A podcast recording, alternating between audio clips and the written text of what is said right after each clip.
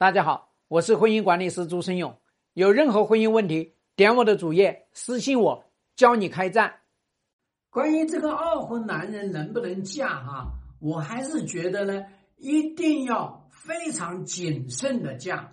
你不谨慎的嫁呢，这个一系列的灾难就会出现。第一呢，他跟他的前妻藕断丝连，你根本就受不了。第二呢，他还会把离婚。当做一种习以为常，动不动就跟你搞离婚，呃，反正离婚他也有好处，也不怕离婚。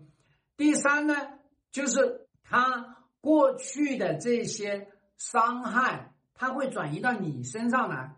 前期给他的伤害，婚姻里面给他的伤害，给他的这些愤怒，他没有处理好，他就会转移到你这个新的妻子身上来。那么第四呢，他还会生出二心来。在财产上生二心，在情感上生二心，在养孩子上面生二心，所以你就会发现呢，这些二婚男最常常跟你搞的就是财产 AA 制。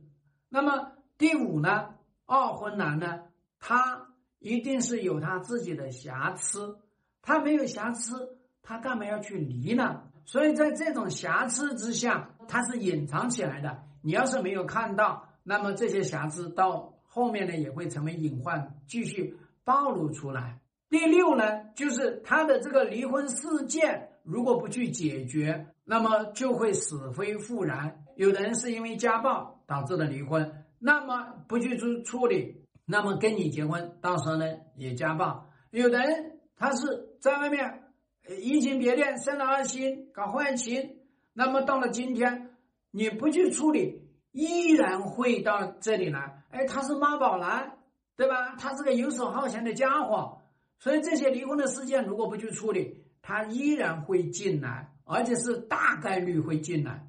第七呢，就是这个二婚男，他经营婚姻的能力是比较有限的，就是他没有能力去解决这些问题。大家知道了，婚姻它是要靠经营、靠管理的，管理是制度。对吧？经营呢是解决问题的能力，他在这个婚姻里面没有解决问题的能力，所以他下一次呢又会搞出来。那么第八呢是叫做呢，这个二婚的男人他不容易相信你，他不容易再相信女人，因为离过婚，吃过前妻的苦，然后呢他还会觉得他受老大的委屈。那么第九呢就是二婚的男人。很容易叫做呢，用过去的模式来处理问题。他过去跟他的前妻是怎么处理的，他现在也跟你怎么处理，因为他有这个防御，知道吗？这就是第十二婚的男人，他常常防御还卡在这个地方，所以一旦防御卡在那个地方，他是绷紧的状态。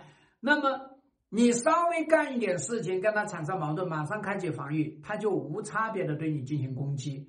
所以我想跟大家讲呢，二婚的男人呢，你要谨慎，再谨慎，实在没有办法，你就要做好你的这个尽职调查，要不然的话呢，你嫁了二婚男人就是一个二坑，把你坑死，把你父母也坑死，听得懂吧？